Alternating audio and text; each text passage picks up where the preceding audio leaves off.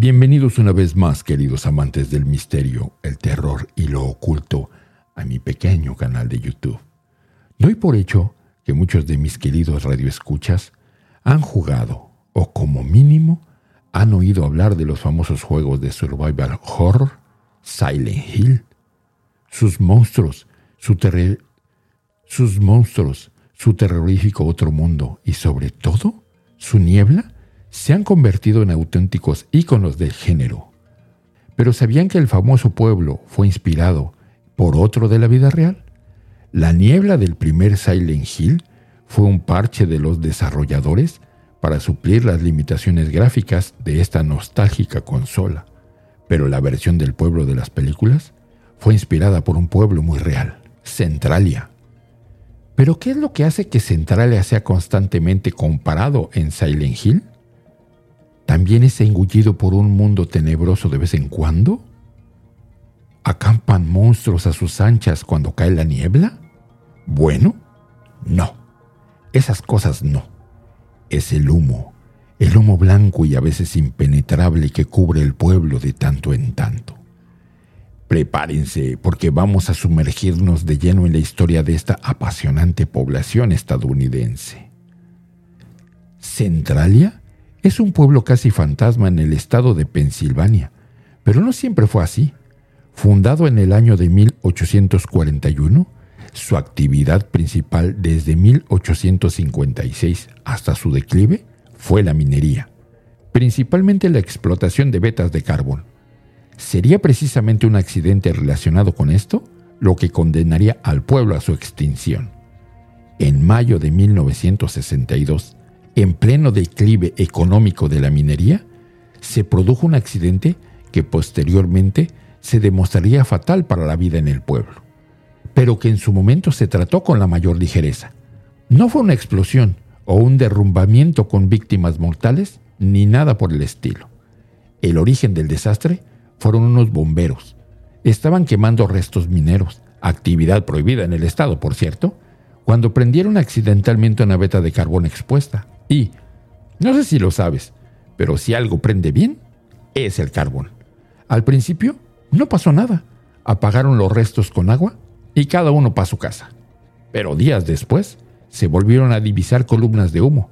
Convencidos de que se trataba de algún desperdicio que había continuado ardiendo, fueron a apagarlo con mangueras. Pero no hubo manera. El humo continuaba apareciendo. ¿Qué estaba pasando? Se llamó a expertos que hicieron mediciones y concluyeron que las concentraciones de monóxido de carbono en aquel humo coincidían con las propias de una mina de carbón ardiendo. Vamos, que aquel pequeño fuego se había extendido a través de la veta expuesta hasta las minas inferiores y ahora estaban ardiendo. Comenzaron los proyectos de excavación para detener el fuego. El primero contaba con un presupuesto equivalente a 167.500 dólares actuales y se estimaba que habría que excavar un total de 18 mil metros cúbicos de tierra para poder acceder y sofocar el fuego. El problema es que la compañía a la que se le asignó la tarea tenía estrictamente prohibido picar la zona y tenía que conformarse con los planos dibujados por los ingenieros. Vamos, que tenían que hacerlo a ojo de buen cubero. Sorpresa, no funcionó. Para cuando el dinero del presupuesto se terminó, se habían excavado más de 44.790 metros cúbicos y el fuego seguía como Juan por su casa. Así que en octubre, después de unos mesecitos dejando que el fuego se extendiese, las autoridades decidieron que era hora de darle una segunda oportunidad a la extinción. Esta vez, con un presupuesto, nótese la ironía, de 300 mil dólares actuales. Ahora sí, estaba permitido taladrar para localizar el perímetro y profundidades del fuego, pero la nieve y un invierno inusualmente frío se aliaron para hacer que el proyecto fracasase. Una vez más, los fondos se terminaron y el fuego siguió con su vida. Hubo un tercer proyecto sobre la mesa, pero el comienzo de un nuevo año fiscal lo retrasó hasta el inicio de 1963 tras la finalización infructuosa de este proyecto, el estado de Pensilvania se encogió de hombros y con un profesional, eh, decidió que lo mejor era dejar el fuego arder. Algún día tenía que terminarse el carbón, ¿verdad?